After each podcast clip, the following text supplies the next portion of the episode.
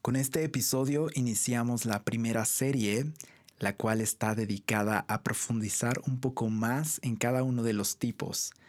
Vamos a comenzar con la triada del cuerpo o con centro de inteligencia en las vísceras, en el instinto o en la acción, que son los tipos 8, 9 y 1.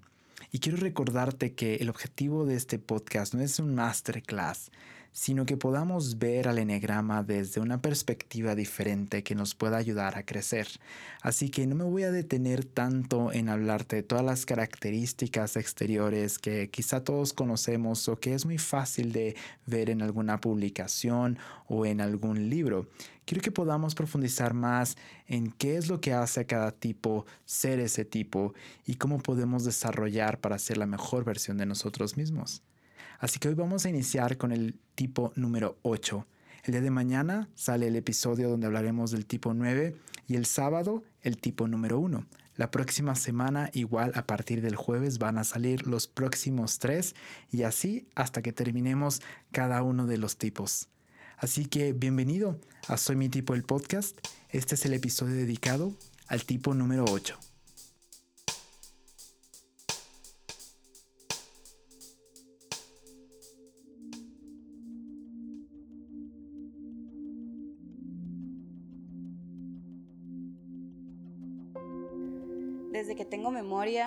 Una de las cosas que más resonaban en mi cabeza eran que yo era la persona más poderosa del mundo.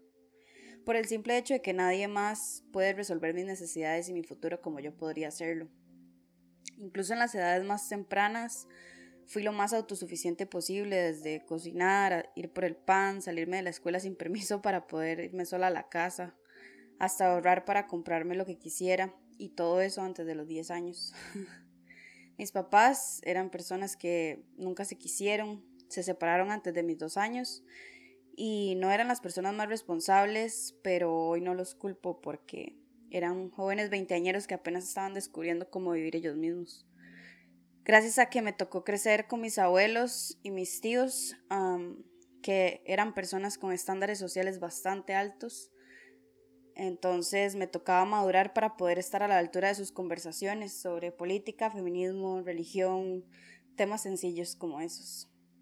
Siempre he sentido un miedo profundo por el abandono, a pesar de que lo viví de cerca y de manera continua, ya que cuando dejé de ser una persona manipulable para ellos y desarrollé criterios se dieron cuenta de que no era una persona en la que valía la pena invertir dinero o tiempo, y mucho menos afecto, por supuesto. Gracias a estas cosas me dije a mí misma que el amor y la familia no eran cosas reales, que tenía que dejar de esperar cosas de las personas porque de por sí nadie estaba dispuesto a darme nada de eso.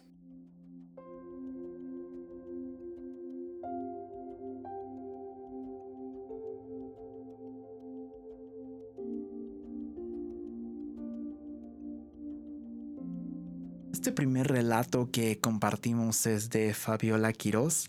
Ella es fotógrafa y se encuentra en Costa Rica y cada semana vamos a tener un diferente invitado que nos va a compartir una historia muy personal que nos va a ayudar a ilustrarnos un poco acerca del tipo que vamos a estar hablando.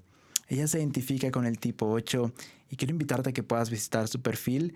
Ella es una excelente fotógrafa y además buena amiga está casada con también un gran amigo que es Julio Navarro y él va a estar compartiéndonos su historia el día de mañana.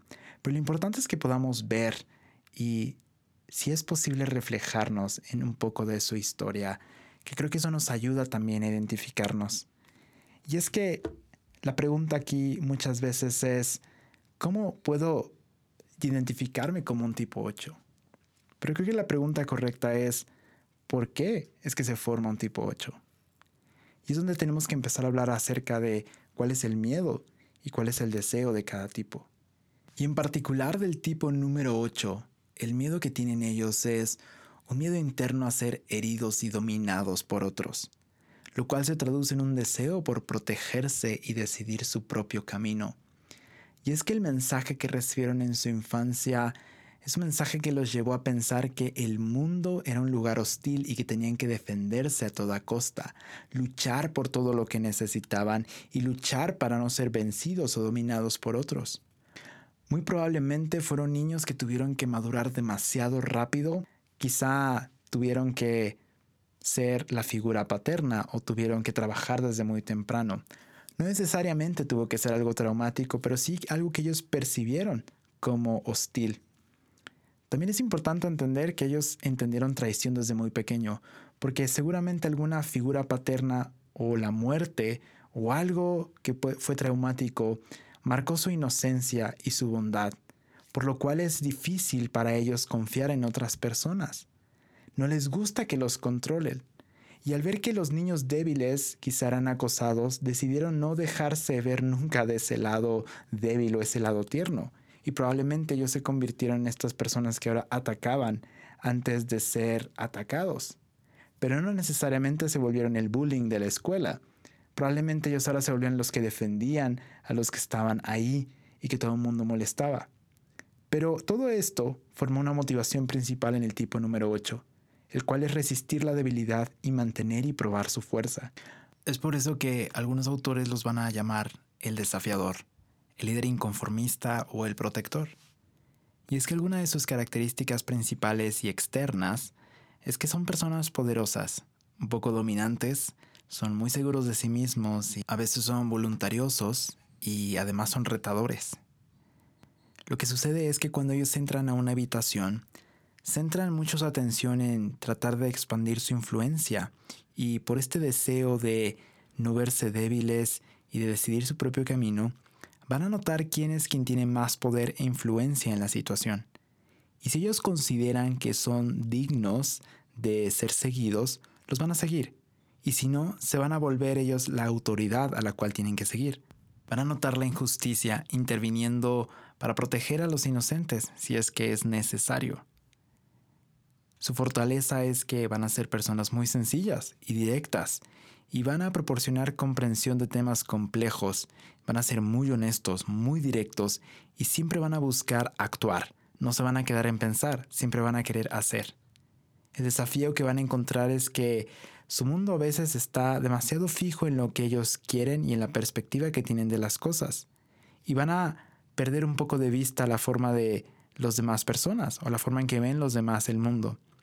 Van a ser exigentes y van a empezar a ordenar las cosas, porque no están dispuestos a tener puntos de vista opuestos a ellos. Y también están muy conectados con el enojo. De una manera muy fácil van a expresarlo y van a ser expresivos cuando algo les molesta y cuando algo no les hace sentir bien. Y ahí es donde podemos ver esa desintegración. El tipo número 8 desintegra al tipo número 5. Y cuando no pueden abrirse camino van a recurrir a algo que es el reduccionismo. El reduccionismo mental significa que van a hacer sentir a la otra persona menos a través de las palabras o de conceptos o de algún debate. El tipo 8 comúnmente está debatiendo, aprenden debatiendo. No es que estén peleando o que se estén contraponiendo a la persona, simplemente es la manera en que ellos entienden y aprenden. Pero cuando caen en reduccionismo, usan estos mismos argumentos para poder desarmar a la otra persona usan lo que saben para manipular y estar en control de los demás o de la circunstancia. Es ahí donde se refleja esta pasión que tienen ellos.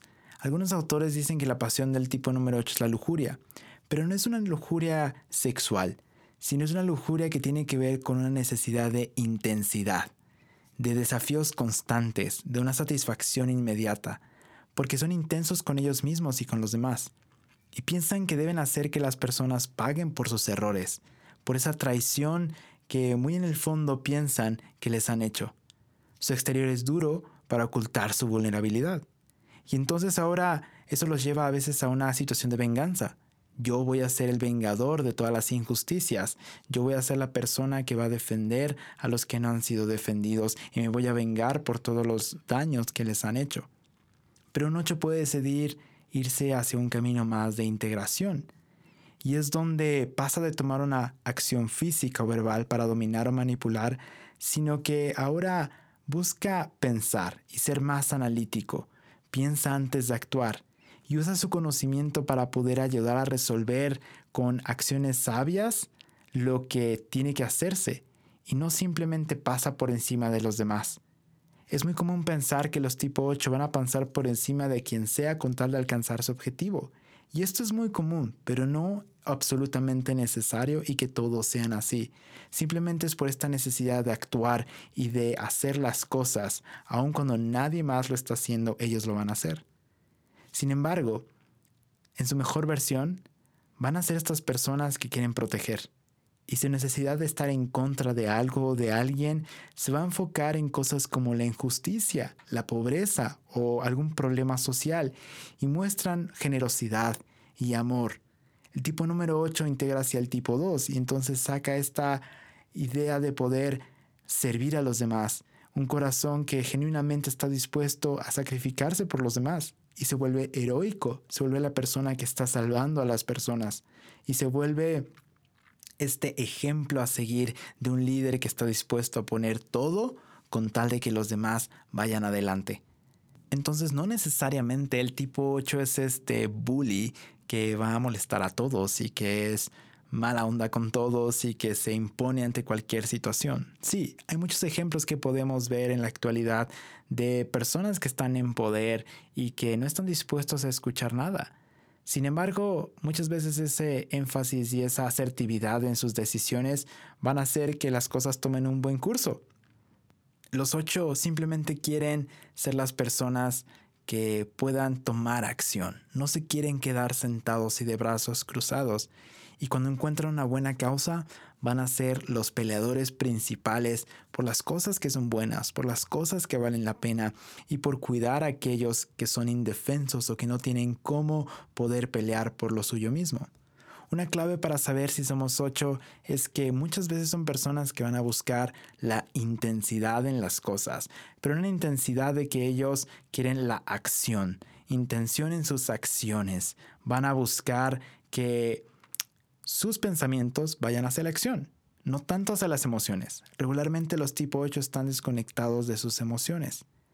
El tipo 8 no le importa la admiración pública o ser populares o verse buenos o verse correctos. Muchas veces el tipo 8 se confunde con el tipo 1 o el tipo 3, pero la clave es que a ellos no les importa tanto que ser las buenos o los que hicieron la decisión correcta o que sean admirados. Ellos simplemente quieren hacer lo que se tenía que hacer y basta. Con eso están conformes. Y lo que sucede es que ellos también cubren mucho su vulnerabilidad para no sentirse débiles y no sentirse traicionados.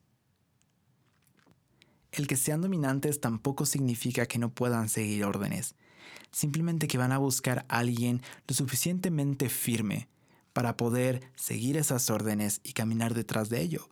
También van a ser leales si es que se respeta su privacidad y se respeta el que ellos sean las personas fuertes y que quieren actuar. Un tipo 8 con ala 7 se ve un poco más extrovertido, un poco más enérgico, más rápido y quizá más materialistas, e interesados en el poder y hasta pueden caer en un egocentrismo. Lo que les ofrece esta ala es que en vez de hacerlo solos, como comúnmente el 8 busca actuar, ahora busca conectarse con otras personas e intercambiar ideas. Es un poco más colectivo. Pero también puede volverse un poco más absorbido en sí mismos lo cual causa que sea menos reflexivo sobre las consecuencias de sus propias acciones. Cuando un 8 tiene un ala 9, se vuelven un poco más amables, son más gentiles y disfrutan de sus comodidades y son más orientados a las personas y silenciosamente fuertes, no están buscando dominar todo el tiempo. En lugar de hacer que las cosas sucedan, pueden estar un poco más dispuestos a dejar que las cosas se den y se desarrollen de forma natural pero también pueden causar que esté más fuera de contacto con su propio interior, porque se va a adormecer a sus propias necesidades. Entonces las alas, como ya dije en el episodio anterior, siempre nos van a dar también características positivas, pero también algunas cosas no tan positivas. Al final de todo lo que podemos ver del tipo 8 es que es una persona que está buscando simplemente defenderse de aquellas ideas que fueron sembradas desde pequeños. Quieren ir hacia adelante, quieren actuar. Y son esta fuerza que nos empuja hacia adelante a decir, no nos quedemos con los brazos cruzados, no nos conformemos con lo que está sucediendo, no nos conformemos con lo que todo el mundo está diciendo. Vamos adelante y vamos a pelear, vamos a luchar. Pero también van a querer abrazar, Muchas veces la poca vulnerabilidad que muestran los hace ver como estos monstruos que nunca quitan su careta. Y la realidad es que son gente que ama mucho y está dispuesta a morir por aquellos a quienes aman. Así que la próxima vez que veas un 8, para ellos lo más importante va a ser que los puedas ver con ese respeto, que te pongas en tu lugar y que tú digas, esto es lo que yo pienso, porque ellos van a ser muy firmes en lo que piensan y sin embargo van a estar dispuestos a escuchar lo que tienes que decir si es que los dices con la seguridad que ellos están transmitiéndote. Eso no quiere decir que ellos no quieran conectar con otros o que no estén dispuestos a escuchar. Simplemente su perspectiva del mundo es que es hostil y que necesitan defenderse y que tenemos que pelear e ir adelante. Así que si tú te identificas con un tipo 8, quiero recordarte algo que creo que puede ayudarte. Y es que sí, vas a dar todo y vas a luchar hasta morir por lo que te importa. Y ese es parte del regalo del tipo 8. Pero ahora debes permitir que el amor y la gracia peleen por ti. Porque ellos nunca te van a traicionar, que es lo que sentiste en tu infancia. Y el tener contacto con tu vulnerabilidad va a enseñarte a ser aún más fuerte. 28 años después, varias sesiones de terapia, muchas, muchas relaciones de amistad y amorosas que fueron fallidas, además un encuentro real con un Dios que es bueno. Entiendo que sí soy esa persona fuerte y valiente que siempre creí que fui, pero también entiendo que las personas no siempre quieren hacerme daño. Aunque ese sea siempre mi primer instinto cuando pasa algo, ah, alguna diferencia con alguien, el miedo y el dolor del pasado todavía no se van, pero por lo menos puedo ser intencional en corregir mis pensamientos.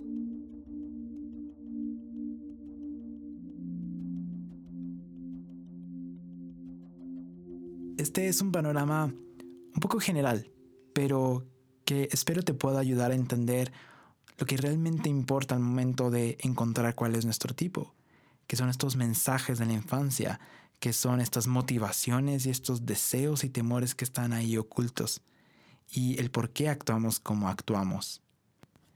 Quiero invitarte a que a lo largo de esta serie estés autoanalizándote y pensando realmente cuál es mi motivación, qué es lo que yo siento, por qué actúo como actúo y que siempre recuerdes que el propósito principal del enneagrama no es ponernos una nueva careta y una nueva regla de vida, sino realmente mostrarnos qué es esa careta, esa máscara que nos hemos puesto durante tanto tiempo y por la cual hemos actuado. Quiero animarte a que también puedas seguir en la cuenta de Instagram arroba los posts que voy a estar subiendo. En ellos vas a poder encontrar un poco de cómo se ve cada uno de los tipos en su nivel más sano, pero también en su nivel medio y en el nivel más insano para que puedas identificarte y veas que todos los tipos tienen cosas que son muy buenas y cosas que también tienen oportunidad para crecer y mejorar. Espero esto te ayude y te anime a seguir escuchando más y aprendiendo más sobre ti mismo. Y si no, gracias por haberte detenido. Mi nombre es Rubén Bravo y soy mi tipo.